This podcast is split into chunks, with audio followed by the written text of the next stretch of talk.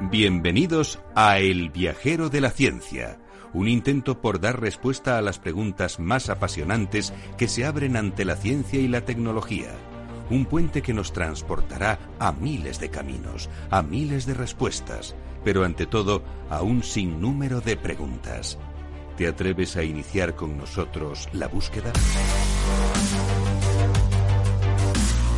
Hola, ¿qué tal queridos viajeros de la ciencia? Hoy tenemos la suerte de tener con nosotros a Alberto Corbi, como sabéis, divulgador científico, doctor en física, profesor e investigador de la Universidad Internacional de La Rioja y bueno, una de las personas que más cariño tenemos aquí en el viajero de la ciencia, principalmente porque es una grandísima persona, pero también porque nos explica algunas cuestiones de física que a nosotros eh, nos eh, resultan complicadísimas y muchas veces no sabemos a quién preguntar. Y entonces decimos, vamos a preguntar a Alberto Corbi, que seguro que nos lo explica muy didácticamente y, y fenomenal.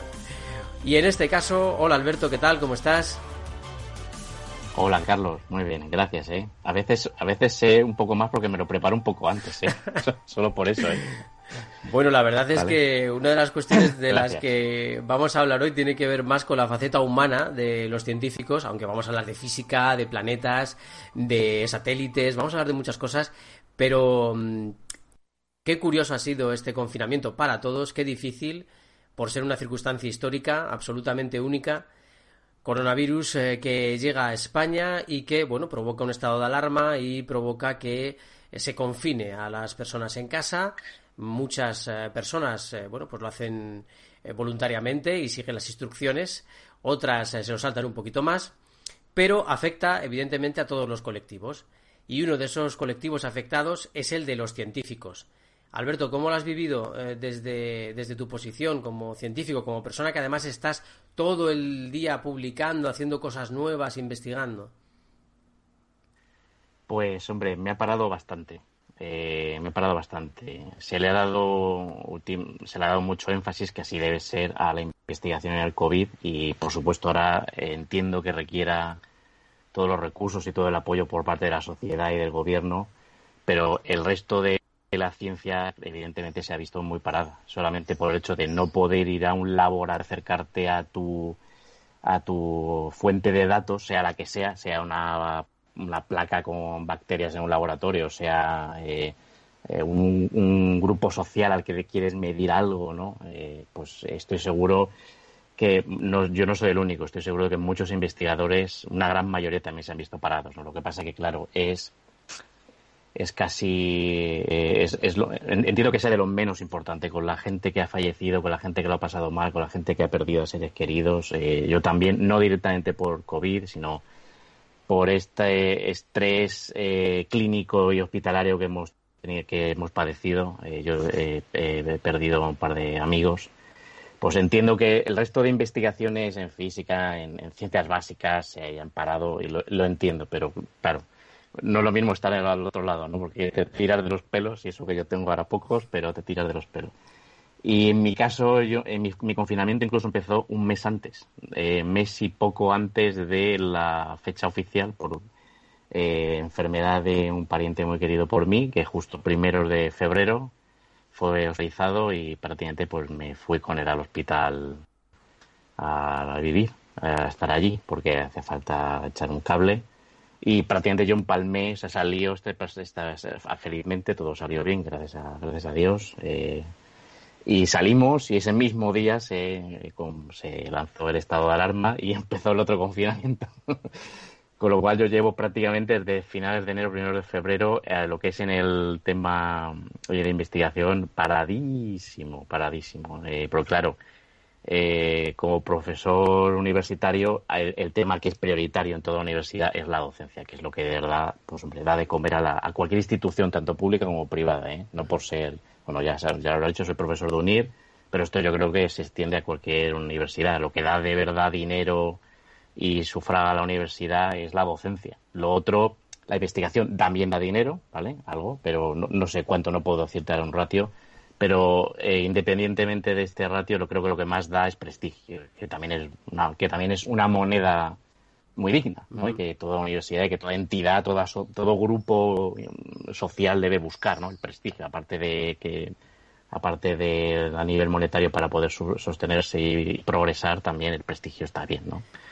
Entonces, pues eso, muy, muy parado, muy parado. Eh, no, fíjate qué curioso, porque últimamente estaba viendo eh, las estadísticas de investigaciones que tienen que ver con COVID-19 y bueno, es normal, es absolutamente lógico cuando aparece una amenaza global, un desafío, un reto global, pues esa gráfica sube exponencialmente. Sube, sí, sí, sí, sí, Y claro, piensas... Que está bien, ¿no? Está muy bien, pero piensas, madre mía, todo el tiempo, ¿no? Que se... Porque claro, ves las investigaciones como un número, ¿no? Dices, vale, pues hay tantos miles de investigaciones, pero es que detrás de cada investigación hay un montón de horas, de un montón de científicos, con lo cual piensas, fíjate qué cantidad de horas tan bestial se está llevando el COVID y lamentablemente qué cantidad de horas se están dejando eh, de investigar otros temas, ¿no?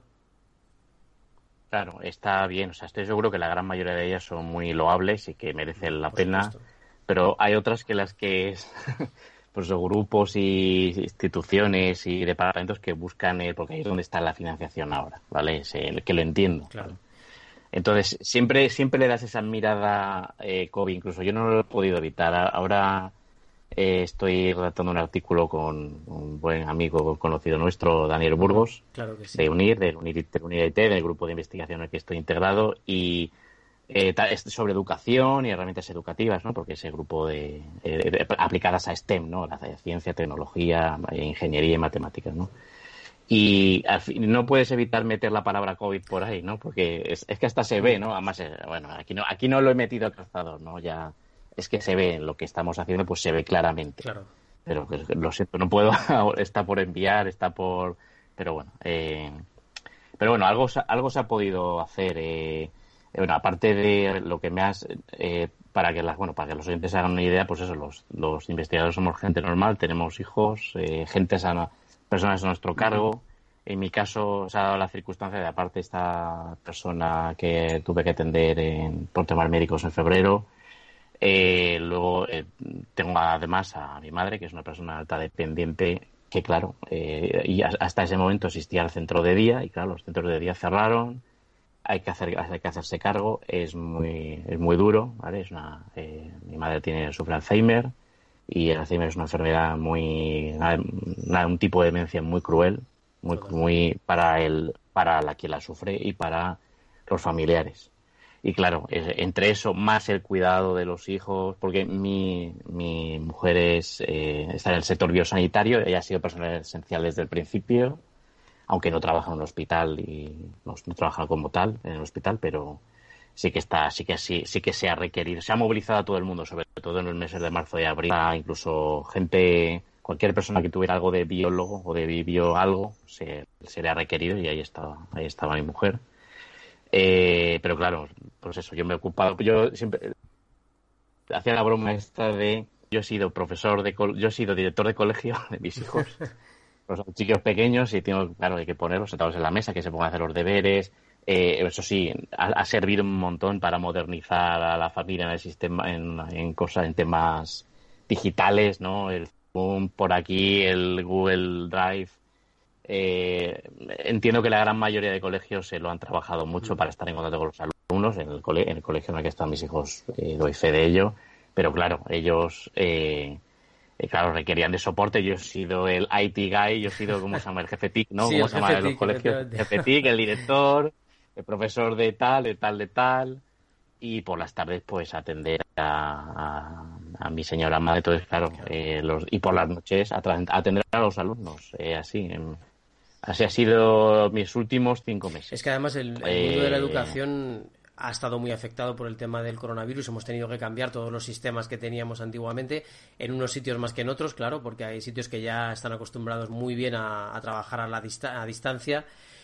Pero evidentemente también nos ha llevado a tener una preocupación continua y un estrés digital, entre comillas, continuo, porque tienes que contestar, te pones a contestar tarde, te escriben también tarde, eh, es bastante complejo y aparte también por recibir las tareas, etcétera.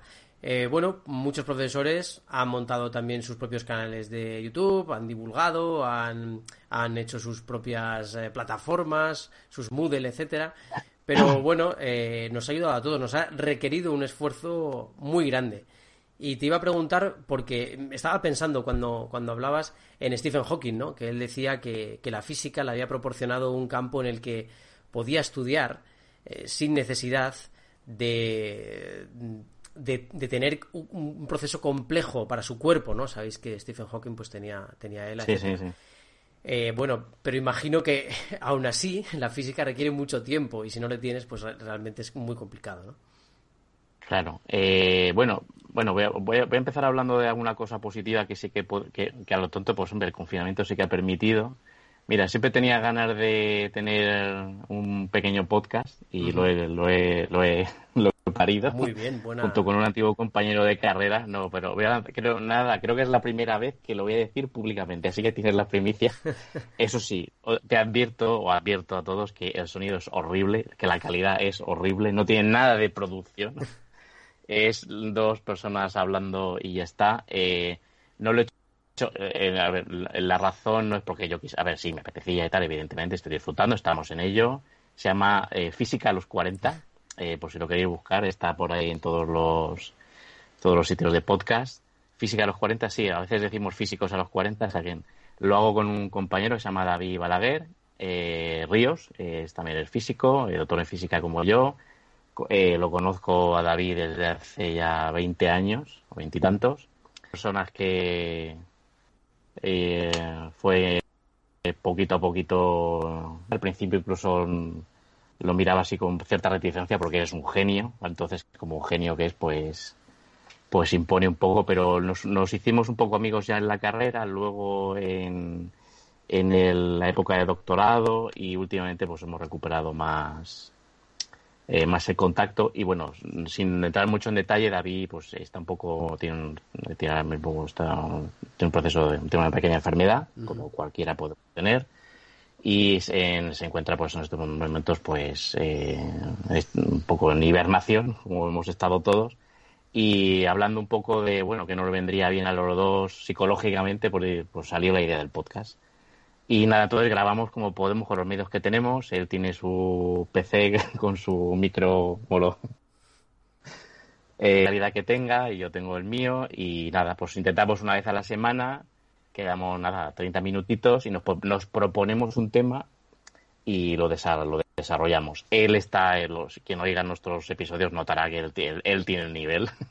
o sea, él, él sí que puede, él está estudiando, sigue, sigue, sigue la física teórica de vanguardia, pues leyendo y manteniéndose al día y yo por lo que yo voy a rebufo de él, ¿no? Pues él propone el tema y yo pues me lo estudio cinco minutos antes y nos lanzamos, pero mira, ahí ya tengo el podcast, a ver si así lo vamos dando. De momento tenemos nada, es eh, mi, mujer me hace la broma de que tenemos tenemos un seguidor más que diversión con banderas de Sherlock Cooper, porque son muy poquitos. Pero bueno, no es no, nada, no por eso ni, ni, tenía intención de ponerlo ni nada, ¿no? Y también, pues en YouTube he empezado a grabar algún vídeo de cosas de, alguna tecnología o algo que me, que me interesa, algo que tengo que explicar muchas veces a mis alumnos, pero nunca encuentras el tiempo para hacer el vídeo, pues a la venga, hago ya el vídeo, lo pongo en YouTube y bueno, de momento pues... Bueno, pues, pero bueno, eso, eso, eso por lo bueno, pero por la parte, como te decía al principio, de, investigación eh, eh, muy parada, porque eh, mis últimas investigaciones eran más sociales quiero decir, eh, la fuente de datos eran seres humanos. Mm. Entonces, claro, con el confinamiento. De hecho, te hemos visto publicaciones sobre Aikido, sobre Alzheimer, que, requieren ¿no? esa presencia física. Exacto. Bueno, sí, bueno, el tema del Alzheimer está todavía. A lo mejor no habrás visto algún tuit o alguna. Sí, hemos estado, mm. bueno, pues viendo alguna información ¿no? que había sacado.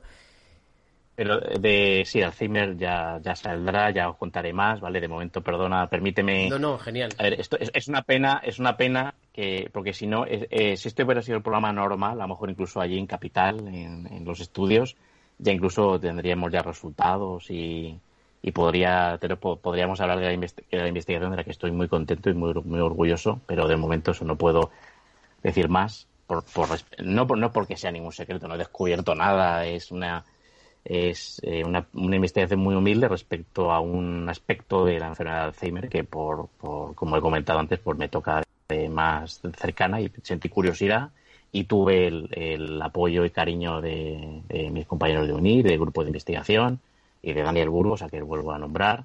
Y eh, entonces, eh, sí, la, la, empezamos y hicimos bien los deberes y para febrero ya teníamos todos los datos medidos, que ya diré qué es, ¿vale? Y eh, faltaba lo que se llama grupo de control. En, cualquier investigación eh, clínica hace falta un grupo de control, es decir, gente en, el mismo contexto social, edad, sexo, eh, pero que no padezca o no tenga la propiedad que tú, con la que estás trabajando, ¿no? que quieres medir o que quieres caracterizar. Pero claro, ya fue imposible acercarse, claro, normalmente son personas mayores, pero claro, no solamente por el confinamiento, sino es que eh, yo, otra broma que he hecho eh, durante esta pandemia es que eh, durante esta pandemia ha sido más fácil robar Plutón que acercarse a un anciano. Ya, fíjate. Entonces, claro, era terminantemente prohibido. Además, yo tenía ahí una, una pesadez moral. No, yo no me puedo acercar ahora a nadie, no nada. y eso que mi zona, no, la zona sanitaria de de la Petrel, la comarca del medio Vinalopó. Es, es la primera de España, de las primeras que salió. Hemos, somos, los más sanos de España. Pero ni, vamos, ni, ni me atreví a preguntarle a nadie de si quiere usted puedo participar. Claro, todos mis recursos se cerraron, ¿no? todos los sitios en los que yo podía ir y, encontrar a gente para formar un grupo de control, claro, asociaciones, eh, grupos, eh, Centros, centros de día, todo cerrado, claro, tal cal y canto, ¿no? Imposible, ¿no? Muriendo mil personas al día, ¿cómo se me va a ocurrir? Y ahora, pues tímidamente, pues estoy, estoy volviendo a recuperar y bueno, espero que la próxima vez que hablemos ya te cuente de qué va la verdad es que hemos sufrido todos, ¿verdad? Porque no hemos podido ver a nuestros padres, a nuestros abuelos durante mucho tiempo. También es un sufrimiento psicológico, ¿no? Para las personas.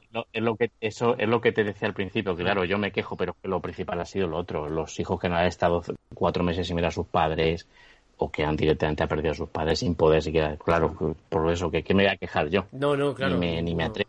Y afortunadamente, pues en en mi institución académica pues se entiende perfectamente y se me han apoyado, claro, no puedo, que no puedo hacer otra cosa.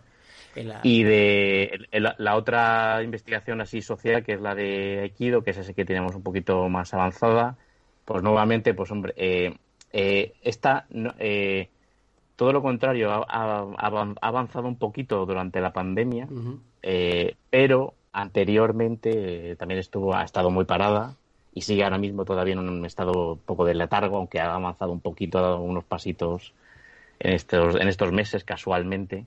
Pero antes que eso, la razón eh, era un poco, tenía un poco que ver también con las mismas razones eh, que se, se, han derivado de la pandemia que, que, he comentado, ¿no? Cuidado de personas mayores, cuidado de seres queridos, porque la otra persona que, con la otra investigadora, eh, que normalmente ya otro ya venimos y la comentamos total. Y incluso puede venir Olga, diré que se llama Olga. Olga. de hecho hablamos de ella en un eh, programa, sí, también. Bueno, entonces sí, todo, bueno, la podemos, Olga Santos, ¿vale? A que la quiero mucho y pues eh, digamos que la parte ya que se tiene que poner Olga pues tampoco ha podido porque por cuidado de por atención a ser a personas dependientes y seres queridos o sea, que esto, que vuelvo a reivindicar eso, que somos seres humanos y pues cuando hay que pararse y atender lo importante, pues no hay más remedio. Claro. Entonces, pues ha estado, eh, pues esta investigación muchos meses parada y en esta pandemia pues hemos encontrado un par de días para darle un pequeño avance, otra vez nos hemos vuelto a parar un poco y a ver si se puede. Pero esa es muy bon esa es muy bonita. También le tengo, también ya te ya, comentaremos de que va, que tampoco es nada de tampoco es nada de no es que te no que vayamos pastilla que te, ya sepas aikido. Pero tiene que ver, tiene que ver un poco lo que se llama modelado de usuario, es decir, caracterizar al usuario midiendo eh, datos físicos de él, ¿no? Y ver y conectarlo con el aikido. Pero bueno, antes de, antes de eso, bueno, a ver, antes de eso sí que hemos hecho como cosas como lo que se llama en ciencia fascicular, la, ir dando como fascículos de la investigación. Y la hemos conectado más con, con educación. tenemos también algún artículo con, con Daniel, además de usar Equido para enseñar física en investigación. Y es más, más sencillo porque eso ya estaba hecho, ¿no? Entonces eran poco, eran menos gente, eran menos personas, se puede hacer más rápido, se envían a revistas eh, pues más humildes. Eh, eh, esta, pues, esta investigación que tenemos pendiente, Olga y yo, desde hace ya un par de casi dos años, pues es, es, es mm, bastante más seria, mucho más, más, más matemática, más, más física y esperamos a ver si la próxima vez ya eh, vengo y ya no hablo de lo que de lo que no he hecho, sino de lo que he hecho. y estamos aquí y bien. Es que ya sabéis que es muy importante también para los investigadores el hecho de que hasta que no conseguís resultados certeros, pues tampoco queréis adelantar mucho y evidentemente tenéis que proteger también un poco ese resultado, ¿no? Exactamente, es que yo ahora podría decirte cosas y luego, luego eh, podría avanzarte algo, no, no tenía ningún problema, no es, pero eh, hay que todo tiene que estar bien cerrado y bien eh, y bien bien requete comprobado, ¿vale? Eh, tenemos hay indicios para estar contentos, pero eso hay que volver a, comprobarlo y volver a comprobarlo significa volver a encontrar tres o cuatro días sueltos porque es una, es una labor intelectual, eh, sobre todo la que tiene que hacer Olga ahora, pues de, de, sosiego y de tener cuatro o cinco días de ir por delante tranquilos, tiene que volver a, computar todas las cosas porque tiene mucho de cálculo, tiene, tiene cálculos y cálculos de esto de, vamos, ya calculando entero un ordenador, ¿vale? Para producir al final. Pero eso, ya diremos de qué, de qué se trata y todo, ¿vale? Pero bueno, sí que es muy bonita, es de las de las pocas veces que has hecho esto en, física del deporte o en artes marciales. La verdad es que hemos echado mucho de menos los que hacemos artes marciales también poder practicarlas, ya que ha sido deporte de contacto. bueno, eso ya. De hecho, no, de hecho, ahora si quieres ya digo lo último de mí, dejamos hablar de dejamos hablar de lo triste y ya si quieres hablamos de algo más. De hecho, eh, ayer eh, fue mi primer día normal en cinco meses. no sé si lo he dicho antes. Bueno, Ayer eh, mis hijos ya fueron al, a un colegio de verano, un marino unos días, ¿no? por tener un poquito de desfogue antes de las vacaciones de verano. Mi madre ya empezó a ir al centro de día, eh, que por, van abriendo tímidamente a la mitad de capacidad. Y yo ayer por fin pude ir a, ir a pude ir a Aikido en, en desde, desde febrero. Fíjate. Eh, sí, sí, vamos. ¿Fuiste con mascarilla o sin ella? Eh, no, hacemos eh, ataques, eh, hacemos mucha técnica que se llama de armas, que es estar lejos de un arma. entonces, mantenemos la distancia, somos pocas personas, dos o tres, nada, yo, el, el, profesor y dos alumnos más, todo el gimnasio todo abierto, abierto, ventilación a tope, antes de empezar, a mitad, al final nada, al entrar eh, todo se, eh, se, echa también alcohol en el suelo para que pises y vamos, todas las medidas de seguridad eh, que, que no que vienen dictadas también de arriba, de las asociaciones de deportivas y de federaciones y todo. O sea, se sigue en sentido todo todo todo muy correcto. Hemos buscado, ¿verdad?, la forma de poder seguir haciendo artes marciales y otros deportes a pesar del coronavirus y eso también yo creo que ha hecho evolucionar al deporte, a la propia disciplina que, practicamos porque nos hemos tenido que adaptar a cosas totalmente extrañas y que no, no se podían pensar hasta hoy.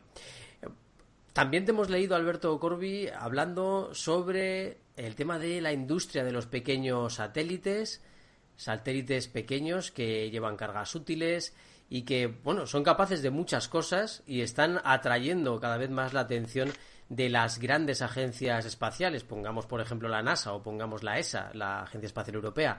Pero desde luego está siendo un campo en el que muchos están poniendo ahora mismo su atención, ¿verdad? Sí, sí, y no vamos a hablar de Elon Musk. vamos, a hablar de vamos a hablar de Elon siempre cae por bueno, luego si quieres, luego si quieres eh, eso sí, bueno, solo a ver, eh, esto es un artículo, bueno, de vez en cuando tengo el placer de escribir para muy interesante. Eh, este es el número de marzo que salió justo nada. Eh, la portada me la quitaron, me la quitó el coronavirus obligatoriamente. No sé si la iban a poner de mi artículo, pero eh, tocaba coronavirus, evidentemente. Pero bueno, eh, colaron ahí mi artículo eh, sobre que tenía, llevaba pendiente un montón de tiempo porque se trata de una empresa ilicitana de Elche de microlanzadores que a lo mejor no conoce la gente, pero una, una empresa muy potente que de momento todavía no ha iniciado sus actividades. Evidentemente, como todo, se habrá retrasado por esto del coronavirus, pero que va a viento en popa y se llama PLD Space, de Payload, que es payload es lo que se lanza, es lo que es al final lo que se quiere colocar en órbita o que se quiere simplemente llevar muy alto y dejar caer, que de hecho es por lo que van empiezan ellos. ¿eh? Eh, pues es una empresa de ilicitada y lo que quieren es, se van a especializar en microcohetes o microlanzados, eh, cohetes pequeñitos, delgaditos, ¿no? Y, y que eh, nada, con un payload, es que no sé, una carga, una carga útil. Sí, una carga útil. Eh, que eh, de momento en las versiones iniciales ni de ni por nada la órbita y tal está todavía muy lejos pero que ya se puede hacer ya se pueden hacer muchas cosas muy interesantes simplemente tirando algo para arriba y que esté arriba un buen rato y luego caiga ¿eh? se puede hacer mucha ciencia se pueden comprobar muchas cosas desde el punto de vista técnico eh, y eso ya puede dar mucho dinero. Y lo bueno es que también estos cohetes son reutilizables, los han hecho sin llegar a el espectáculo de los Falcon, de, que bajan ahí los dos juntitos, como si fuera, vamos, ese vídeo. Es impresionante. Si no lo habéis visto, buscando, porque es increíble. dos años, ¿eh? pero es precioso. No sé cuántas veces lo han hecho más, pero ese vídeo de que es el vídeo de prueba, hmm. ese vídeo es, vamos, de de solo falta Strauss de fondo, es que es perfecto. Es que se puede llamar la danza de los cohetes, ¿verdad? Porque parece que están bailando y al mismo tiempo bajan, es espectacular. Pues aquí es más sencillito, aquí el cohete simplemente cae en aplomo, no a plomo, cae con un paracaídas, pero bueno, casi a plomo, cae en el mar. Eh, de hecho, ya están los sitios de lanzamiento ya decididos y pactados con el, incluso con el gobierno. Se van a utilizar eh, eh, perdón, no quiero meter la pata ahora porque no lo tengo fresco, pero eh, por lo menos el gobierno está apoyando mediante el arrendamiento de parte de bases aéreas y tal. Pero eso, que quieras, por favor, que vaya a mi artículo que está ahí más fresco. La verdad que es súper interesante porque, por ejemplo. Pero caen. Sí, sí, perdón. No, no, perdón, no te quería cortar. bueno, que es muy interesante porque hay que ver la de cosas que se pueden hacer con pequeños satélites, ¿no? Hemos hablado de ellos para telecomunicaciones, también imagino que para estudiar física, por supuesto, pero cada vez encontramos más usos distintos. Claro, como son cada vez más pequeñitos, como ahora puedes perfectamente meter toda la tecnología que antes ocupaba una habitación en una caja, eh, lo que se llama los microsatélites, pero vuelvo a insistir, de momento no el objetivo no llevar a órbita, incluso aunque sea una patata, cuesta mucho pero llevar a, una a, llevar muy alto y, estar en microgravedad eh, durante un tiempo, unos largos minutos, da tiempo a probar muchísimas cosas que ahora muchos grupos de investigación y eh, también desde el punto de vista de defensa y tal, pues se, quieren probar. Y claro, eh, eh, utilizar un Falcon para llevar algo rápido, probar unos minutos, es un sacrilegio, mientras que unos test sencillos, eh, mucho más baratos, evidentemente, eh, y, que, encima se pueden reutilizar, ¿vale? Pues digo, caen al mar y luego va un barco y los coge, así de sencillo, ¿vale? Tienen un beacon, una... No me acuerdo, no sé la palabra española. Una, ¿no? Puede ser, una alarma, ¿no? Una, un GPS. Ah, sí, el GPS, sí, como una... Eh, sí, y, se puede, se puede, evidentemente, pues tienen algo de flotabilidad, flotan y y se recupera, se, se limpian y otra vez se limpia, se llena de combustible y otra vez para y otra vez pueden, pueden volver a ser reutilizados. Entonces, bueno, esta empresa es solicitana y los capitanes de la misma son dos Raúles, eh, Raúl Torres y Raúl, no me acuerdo del otro Raúl, perdón, me va a perdonar si lo escucha esto, eh, que es el que conocí, es una pena, es porque he estado allí, he tenido el placer de estar allí, vivo muy cerca, vivo a 20 minutos de ellos, de hecho esa es la razón de, de, que de proponer este artículo muy interesante, no porque yo sea un experto en aeronáutica, que no lo soy, sino que vivo cerca y para mí era fácil acercarme. Eh, nada, con el coche estoy allí de puerta a puerta 25 minutos, eh, a velocidad tranquila, eh, escuchando escuchando los beats de fondo. Y bueno, esto ya casi es una curiosidad, la, eh, una de las empleadas con la que encargada de comunicación con prensa y tal es, eh, es conocida mía, o sea que también ha, ha sido pues eso, por, por cerca que decidí hacer este artículo, pero bueno, me vino bien, me vino bien, solo, solo por la experiencia de estar allí, ver el prototipo, ver muchas cosas con mis ojos de las que no se podían hacer fotos. Eh, estuvo muy bien, me atendieron muy bien y eh, eso, estoy... Mira, es, es Raúl Verdú. Raúl Verdú, que lo acabo de encontrar. ¿Perdón? Eso, Raúl Verdú, gracias por, gracias por buscar. Lleva cierto normal y encima con esto del coronavirus un poquito más, pero lo importante es ir bien. Sé que creo que en, en diciembre enero pasado ya hicieron como las últimas, la última prueba eh, todavía en tierra, lo que sería el motor encendido a plena potencia durante todo el tiempo que estaría yendo hacia, eh, hacia arriba. Eh, y eso, básicamente cuando ya llega arriba está unos segundos en lo que se llama microgravedad, es decir, en ausencia en ausencia de casi en ausencia de gravedad y se pueden hacer muchos experimentos. Y... Estaba pensando en la importancia que tiene promocionar o fomentar eh, la industria aeroespacial en cada país y más en Europa y en España en particular, porque, por ejemplo, con el tema de, de los Falcon, de Elon Musk, como habéis podido ver, la acción de Tesla está subiendo sin parar. ¿Por qué? Porque ha conseguido dar un servicio que las agencias espaciales ahora mismo eh, consideran caro y muy difícil de, hacer ellas ah. mismas, ¿no?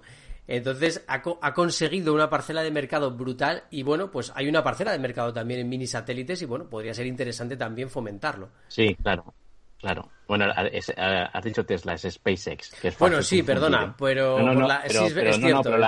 Tesla es ahora de las compañías más valiosas del mundo, ¿eh? que también hay que reconocerse. La verdad es que es curioso. Solo porque... ya, solo falta que hagan coches espaciales y ya. Sí, es curioso porque al final la, eh, la propia marca de Elon Musk afecta tanto a todo, que incluso a Tesla, eh, le benefician los progresos de SpaceX es algo curiosísimo, pero, pero está ahí, ¿no? Y, realmente al final, eh, bueno, se acaba todo vinculando en la mente del inversor, ya, ya está solo ahí eh, como gran marca Tesla, pero es verdad, es, eh, SpaceX es la que, la que ha movido todo este tema.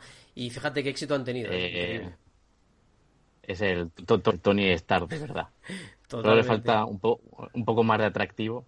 Aunque, bueno, esto ya, es, esto ya es un comentario ya por hacer la gracia. Hace, no sé si, supongo que será un bulo, ¿eh? Eh, pero ahí no sé qué, un trío de Elon Musk con no sé quién, con Amber Heard, la ex de, Johnny Depp, no sé si lo leí mal o qué, no sé si te ha llegado a ti. Pues mira, que bueno, si es verdad. Lo único que podemos hacer es preguntar a Ara Rodríguez, que es nuestra especialista absoluta en Elon Musk, y ella nos sabrá decir si es pero la parte, la parte profesional, la parte, no creo que en su vida sexual, ¿eh? Ya, seguramente, seguramente será una noticia falsa de estas que publican. La verdad que y ya está, pero me, pero me hizo gracia, no creo. Siempre, siempre comentamos que debe tener un, un cerebro complejo de gestionar, porque tiene tantas ideas y tiene tantas cosas en la cabeza. Y él además, eh, bueno, pues ha tenido coqueteos con ciertas cuestiones que, que, bueno, que también tienen, es normal, ¿no? En este tipo de, de genios que pasen esas cosas, ¿no?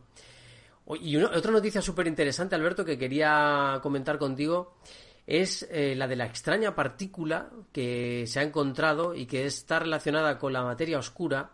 Lo que pasa es que esto eh, ha sido un estudio muy curioso porque parece ser que si te pones a leer todo el, todo el estudio, lo que está más cercano de haber encontrado ha sido una acción solar. E incluso dentro del estudio la variación que han encontrado ha sido muy pequeña y estamos hablando de una máquina increíble en, en Italia que lo que hace es buscar esa energía oscura, está enterrada a más de 1200, 1300 metros y, recibe pequeñas vibraciones y parece ser que algo de, materia oscura ha podido llegar a detectar, aunque los propios científicos dicen que puede ser simplemente una acción solar que ha aparecido por ahí y que ha movido eh, los instrumentos y que por tanto no sería una partícula de materia oscura procedente del Big Bang, que es lo que, evidentemente, el objetivo que tiene este estudio es intentar ver, a ver por dónde, por dónde pueden encontrar esa partícula para intentar explicarse más este, este tema. No sé si eh, bueno, pues como, como físico has podido, has tenido oportunidad de, leer algo sobre el asunto. Vale, en respuesta corta, no, pero no significa que no pueda, no, no habiendo entrado en detalle, eh, sí, sí que puedo comentar algo sobre la detección de, o la búsqueda de partículas de materia oscura. A ver, que la materia oscura es una realidad, eh, tenemos una seguridad del 99,9 periodo. ¿Vale? La materia oscura es la responsable de que veamos cómo las galaxias se mueven, cómo se mueven, tanto entre ellas como dentro de ellas, ¿vale? Entonces, si eso, eso implica que debe de haber materia oscura por todas partes. De hecho, deberemos estar ahora inmersos nadando en materia oscura, estamos respirándola y eh, bueno, bueno, respirándola no, porque no es, no es un gas, sino debe, estar, debe estar aquí, nos debe de estar atravesando continuamente, como nos atraviesan ahora un montón de otras partículas que ni nos damos cuenta, ¿no? Principalmente neutrinos. ¿eh? De hecho, eh, eh, no hace falta ser tan exótico, que los neutrinos ya lo son, ¿no? Pero ahora mismo nos están atravesando tantos neutrinos como fotones. Es decir, ahora mismo hay tanta luz neutrínica, no sé si sería el derivado, como luz electromagnética que viene del Sol. La misma, tanto, tanto una como la otra, pero una es imperceptible. Pero la podemos detectar, ojo, cuesta un montón detectarla, los neutrinos. Eh, hace, falta, hace falta fabricar ojos tan grandes como casas, literal, como edificios, y llenarlos de agua pesada, eh, es decir, eh, titrio, de deuterio, ¿vale? Para que.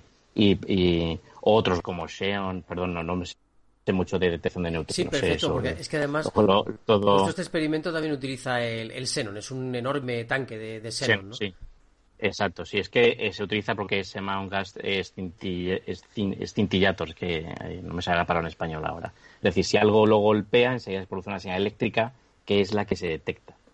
¿De acuerdo? Entonces, eh, mm, ya estamos, ya están llegando tantos neutrinos a este tipo de detectores como este que comentas y otras tantas partículas que de verdad separarlo de un evento producido por materia oscura es, es muy complicado. Es algo que se tiene que ver mucho más eh, y se, se tiene no, no, solamente un evento, no, no solamente se, debe de producir un evento, sino se debe de ver más veces.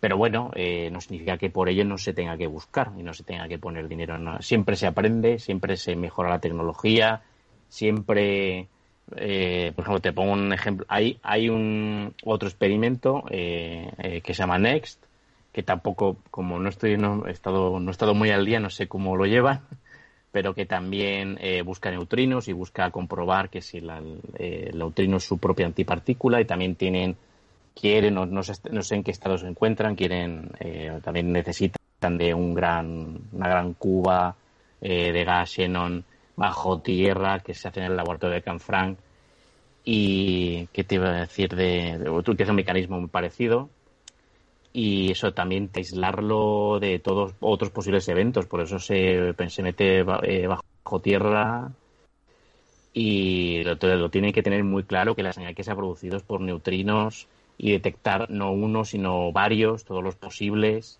o sea, todos los posibles eventos para tener una estadística, es decir, una estadística de n igual a 1 en ciencia sirve muy poco. Sirve para, bueno, pues, soy yo para preguntarse qué ha pasado, pero no pero eh, todo esto hay que eh, eh, hay que cogerlo, hay que ponerlo en cuarentena. Totalmente. Nunca mejor es que has, dado con la clave, de hecho, porque los científicos del estudio es lo que comentaban también en las conclusiones, decían, bueno, es muy probable que hayamos encontrado, que hayamos detectado una acción solar, es muy probable, pero tened en cuenta que la variación es muy pequeña y que tenemos que seguir estudiando, etcétera. Lo único que ha llamado mucho la atención, porque es verdad que, como dices, este instrumento enorme está enterrado en una cordillera italiana y, por tanto, está bastante bien afinado. Pero claro, es que es tan pequeña la variación. Claro, es que ellos lo hacen, el, a ver, los, los científicos lo divulgan esto, divulgan este resultado correcta como tiene, como los científicos lo hacemos, que es bueno, en física de partículas eh, lo que se hace es, es hacer un artículo y subirlo a un repositorio de artículos archiconocido, de, se llama, de, hecho se llama Archive, sí, sí. pero no por archiconocido, sino Archive, ya, ya incluso que ya es incluso conocido hasta por gente que no, no necesariamente trabaja en física, eh, donde es, es, no, tiene, no, está revisado por pares ni corregido. Tú subes un borrador, pero es una manera de poner una pica en flambes. Es decir, si tú al final tenías razón, tú ya fuiste el primero que lo dijiste o el primero que lo detectaste, ¿no? Y si algún día hay un Nobel o financiación o lo que sea, entonces, por escribir ahí, tú puedes poner lo que quieras. Puedes decir, he visto a Elvis vivo por la calle, ¿vale? Por, por la Gran Vía. Tú lo puedes poner ahí, ¿vale? Y luego si al mes siguiente todo el mundo empieza a ver a Elvis por ahí, pues oye, tú fuiste el primero. Qué interesante. Pero, pero luego, claro, luego eso, ellos, a ver, ahí se escribe muy bien, se escribe con todas las pruebas, con todas las gráficas, se incluso se publican los datos también, por si alguien quiere mirarlo. Pero lo, claro, luego hay eh, mucho periodismo científico que con toda la buena voluntad, voy a suponer, está muy pendiente del archive y busca cosas jugosas, ¿no? Evidentemente, pues esto es jugoso, ¿no? Una partícula nunca vista, tal, claro. Siempre es... Eh, y luego viene el, el, titular sensacionalista, ¿no? Mm. Que bueno, yo, eh, como suelo decir, eh, y os digo a los, a los periodistas, eh, con el titular, hacer lo que queráis. Es decir, si, yo lo entiendo que es lo que os da de comer, es lo que da el clic, es lo que da o comprar la revista. O sea, el titular, poner lo que quieren, lo, sois libres, yo lo respeto, hay que comer, ¿vale? Eso, buscar vuestras habichuelas lo mejor que podáis. Pero luego en el cuerpo de la noticia hay que ser lo más riguroso posible. No significa que no lo hayan sido ¿eh? en, el, en el, en el, artículo. Sí, creo que es una noticia de ABC. ¿Vale? No estoy diciendo nada, ¿eh? seguro que ha sido seguro que lo han hecho muy bien. Yo he estado leyendo en varios periódicos un poco la noticia porque es verdad que el titular era muy llamativo, llamaba mucho la atención. Es verdad que aquí siempre tenemos el debate, los periodistas, entre la verosimilitud y la realidad, ¿no? Eh, entonces tú buscas un titular que pueda ajustarse o que pueda ser creíble y que además sea atractivo, ¿no? Pero es verdad que no puedes fallar en la otra parte. Es decir, aunque el titular sea atractivo, también hay que ser riguroso y tener mucho cuidado con lo que comentamos. Y en este caso, la verdad que están bien, creo, los artículos porque sacan incluso a otros científicos eh, comentando, eh, bueno, pues posibles eh, fallas, otras explicaciones. Claro, mira, respecto al título, el título del artículo es observación de la estructura, observación, observación de la estructura J sobre phi Sí, perdón, letra griega, eh, de, la, de la pareja J sobre sí en el espectro de masas. Bueno, esto no, lo leen. Tú pones eso en un titular y dices la gente. Pero pones la partícula de Dios y ya lo tienes, ¿vale? Perfecto, ya la gente va, pero luego, luego eso sí, luego del texto lo más riguroso posible, ¿vale? Eh, con, con algo. Eso es lo que yo le cada vez que ah, yo tengo, tengo pequeñas colaboraciones, de vez en cuando alguien me llama y me pide consejos sobre algo, yo eh, siempre digo eso, el título tú por lo que quieras, que paso que es tu comida, ¿vale? Tú come bien, eh, no me comas solo hamburguesas, te, gánate bien el pan y come bien y, alimenta a tu familia, pero luego haz bien tu trabajo, ¿vale? En general, en general mi experiencia, mi experiencia personal con divulgadores y periodistas científicos eh, suele ser así. Suele ser gente, la verdad, que lee muchísimo y que se documentan muchísimo sobre todo lo que llaman, exactamente. Y llaman. Sobre todo, por, por lo menos eso, llamar. Mm. Es que muchas veces ocurre eso, jope, es que no cuesta nada llamar. Es que además te, la gente te coge el teléfono. O sea, muchas veces me llaman a mí, ¿no? Para que.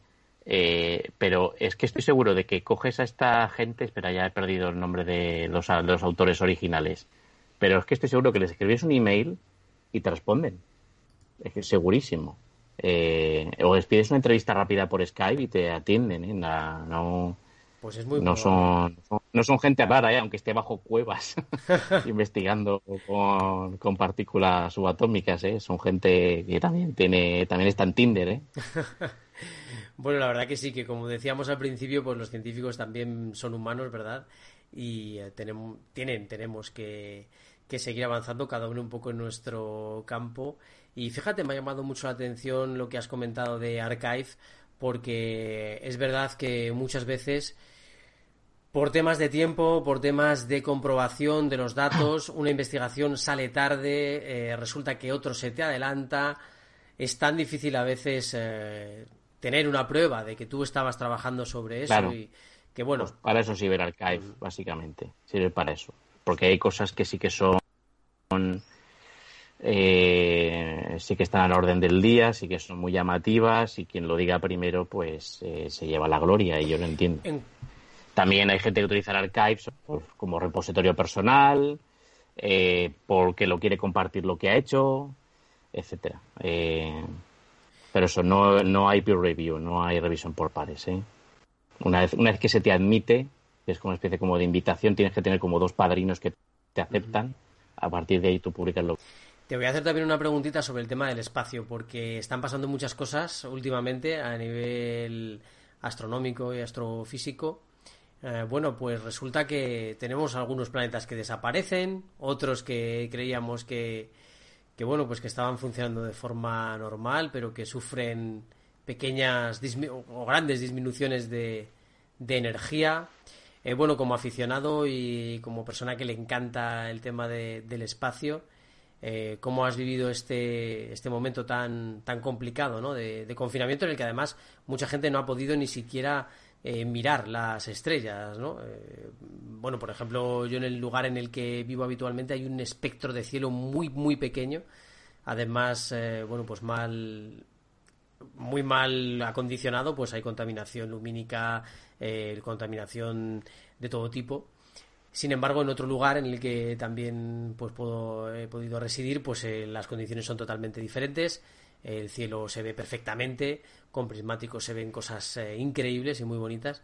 Eh, pero bueno, claro, en el lugar en el que vives y en el que te toca confinarte, pues a lo mejor no puedes observar grandes cosas. En este caso, evidentemente, hablamos, por ejemplo, de la desaparición de un planeta que no podemos ver, estaba en la constelación de Acuario y desde casa es imposible verlo, hay que tener hay que utilizar telescopios como por ejemplo el Very Large Telescope de Chile, imaginaos lo que, de lo que estoy hablando, de un telescopio gigantesco de dimensiones enormes. Y es, es curioso, ¿no? Puede pasar muchas cosas, desde luego, pero es curioso que un planeta o, que estaba siendo estudiado desde 2001 aparezcan en 2019 unos investigadores en Dublín interesados por el asunto vayan a mirar a las coordenadas que se publicaron en 2001 y en 2011 de este planeta y se encuentren con que no hay nada. Es algo eh, realmente curioso, ¿verdad? Sí, bueno, nuevamente no estoy, no he estado muy al día de esa noticia, pero eh, eh, por lo menos quiero que los oyentes se queden que no, no, no, tiene por qué haber ocurrido nada mágico, sino que puede haber muchas explicaciones, tanto físicas y de verdad ha desaparecido, tanto instrumentales, ¿vale? Porque nuevamente esto ocurre como la partícula que se ha visto. Normalmente esto es un eh, esto es unas medidas, sí, ya sé que es un observador, pero debería de que corroborarlo otros observatorios, debería de volverse a mirar en unos días, en el mes que viene, es decir, esto eh, eh, que deberían de repasarse las medidas anteriores, a veces que ese mal catálogo eh, o infracatalogó el planeta en su momento y en realidad no lo estaba, porque desde 2001 a 2020 han pasado 19, 20 años y las técnicas de detección y catalogación de exoplanetas han crecido y mejorado un montón. Desde a lo mejor en su momento eh, se detectó mal, eh, no lo sé. Todo, por favor, en cuarentena nuevamente. Es decir, por lo menos no puedo aportar más sí que quiero eh, reivindicar que la, que la, que la ciencia eh, es un proceso, el método científico es un proceso, es un método de construcción de scaffold, en inglés español es andamiaje, ¿no? Construimos, a veces quitamos, volvemos a poner los andamios, a veces se cae parte del andamio, se vuelve a poner, pero que es un esfuerzo colectivo autocriticado en el que todo tiene que comprobarse y requete comprobarse, en el que eh, vienen nuevos datos y se complementa y se y al final al final va quedando un edificio que es el edificio de la ciencia eh, con cosas ya eh, ya bien asentadas estabilizadas y ojo incluso el mismo edificio puede tener luego mejoras y se puede ir remaches y cosas y se puede estucar o añadir ventanas nuevas o alguna puerta nueva, pero así funciona así funciona el método científico, ¿vale? Y eso, lo siento, no puedo no puedo eh, no sé si me hablas de la, esta de la estrella sin dejar rastro, porque me has dicho el planeta. Sí, perdón, una estrella, una estrella, es una estrella. Ah, vale, vale. ah, vale, porque me he equivocado, perdón, es una estrella. Entonces, bueno, entonces sí que entonces sí que es más probable que vale, entonces una estrella que desaparezca una estrella sí que es algo ya más serio, sí que es posible que le haya ocurrido algo, ¿vale? Pero mira, las estrellas también vienen y mueren. Qué, bonito sería ver... La supernova, ¿no? Quizá. no, hombre, se vería un rastro de una casa de una supernova. Se debería de ver algo...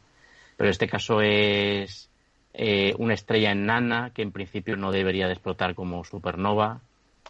Eh, eh, no sé, pues, ah, pues nada, ahora, ahora primero a comprobar la medida, bien comprobada, pero claro, nuevamente yo entiendo que, no sé esto, como se lo han publicado en el archive y todo esto, como, como, como hemos comentado antes, pero yo lo entiendo, si tiran a ver la estrella y la estrella no está, vamos, yo también yo haría lo mismo, corro y lo publico en archive corriendo, porque es una notición y, lleva mi nombre, ¿no? Luego, pero luego, pero estrictamente, en épocas no tan mediáticas, o tan mediatizadas o tan frenéticas como estas, lo correcto hubiera sido esperar un mes, volver a mirar, volver a pedir tiempo de otros telescopios, volver a mirar eh, placas antiguas y tal, corroborar bien que la estrella estaba ahí, etcétera, ¿no? Eh, pero claro, eh, la gente se lanza corriendo y dice que se observó, lo estoy viendo aquí en el titular, 2001 y 2011, ¿vale? en, una galaxia, en una galaxia enana, ¿no? Se observó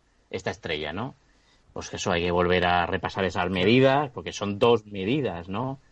Eh, hay que volver a verlo bien y a lo mejor resulta que era un efecto óptico, no lo sé, todo esto, insisto, eh, estoy lucubrando, eh, sin, sin haber medido más. Pues como siempre decimos... Pero, pero esta, esta, noticia se conecta con la anterior. Eh. Tiene, mucho, tiene mucho de lo mismo, de un descuento rápido, publicación rápida para coger el momentum y luego era comprobarlo con reposo, ¿vale? Y bien, bien, estupendo, que la divulgación oye, que es muy bueno, haya desaparecido, no exista, no exista, oye, es digno de ser ah, publicado y de en todo, en todo, tanto en el archive, en el, desde el punto de vista científico y, serio, tanto divulgativo, tanto lo que estamos hablando tú y yo ahora, ¿no? Vale la pena, o sea, todo lo que sea hablar de ciencia está muy bien. Como siempre decimos aquí en el viajero de la ciencia, estamos ante una etapa increíble en la que estamos conociendo nuevas dimensiones, nuevas eh, aportaciones científicas todos los días que nos hacen cambiar por completo nuestra visión del universo y de nuestro propio planeta Tierra. Uno de los temas, por ejemplo, del COVID, una de las grandes lecciones es que tenemos que conservar la biodiversidad y en el espacio cada vez aprendemos más sobre la materia oscura y la energía oscura. Y es una maravilla que haya grandes divulgadores como Alberto Corbi que nos atiendan para poder poner un poco más de claridad en este caso sobre cómo ha vivido un científico el coronavirus, el COVID, y sobre algunos de los eh, experimentos, de los eh, grandes descubrimientos que se han producido durante este estado de alarma, durante esta pandemia, y lo que nos queda, que esperemos que sea lo menos posible por el bien y la salud de todos los ciudadanos de este maltrecho ya planeta al que eh, lamentablemente el ser humano ha dañado, pero que también el ser humano es el único que puede llegar a curar. Pues Alberto, muchísimas gracias eh, por tu tiempo, por tus explicaciones y por eh, esa bondad que siempre destilas con, nosotros, con el viajero. A mí me gusta más exudo. Exudar, me gusta, pero destilas sí. Los, los, intercambios ambos verbos. Igualmente a ti, Carlos. Y al equipo del, del viajero, aunque estéis ahora un poco también deslocalizados, solo estemos tú y yo aquí. Pero bueno, a ver si nos vemos eh, con mascarilla en los estudios de Capital pronto. Pues ya sabéis que podéis seguir al Viajero de la Ciencia en las redes sociales. Mirad el Facebook, buscáis Viajero de la Ciencia y ahí nos tenéis. Mirad en Twitter porque somos arroba Viajero Ciencia. En YouTube, en cuanto buscas el Viajero de la Ciencia también nos encuentras. Y en eh, todas, todas, todas las aplicaciones en las que se pueda escuchar podcast, porque en todas estamos, ya cada vez vamos y, eh, haciendo como imperialismo ¿no? de, aplicaciones y vamos entrando en todas. Pero bueno, lo importante es que estáis ahí, que sois ya más de 3.000 eh, seguidores de, de, nuestro programa y que, bueno, pues intentamos traeros las voces de científicos como Alberto para que vosotros podáis disfrutar. Nos vamos, pero volveremos dentro de muy poquito con otro gran capítulo del viajero de la ciencia. Abuelo. Dime, hija. ¿Te ha gustado el regalo que te he hecho? Pero si no se funciona el teléfono y me das ahora un altavoz. Es un altavoz para escuchar las noticias esas que tanto te gustan de bolsa. ¿Cuál? ¿Las de Capital Radio? Esa se llama Alexa y solo tienes que decirle Alexa, pon Capital Radio. Alexa, pon Capital Radio, maja. Te damos la bienvenida a Capital Radio. Puedes escuchar la señal en directo o nuestros mejores audios en formato podcast. Directo o podcast. ¿Qué quieres escuchar? Al final me va a gustar a mí el aparato este. Capital Radio. Siente la economía. En un mundo globalizado y cambiante, los grandes debates de la actualidad cobran más sentido que nunca. Cada lunes a las 10 de la noche, Víctor Arribas analiza en Capital Radio los principales acontecimientos internacionales y cómo nos afectan a los españoles. Atalayar, las claves del mundo en tus manos, en Capital Radio.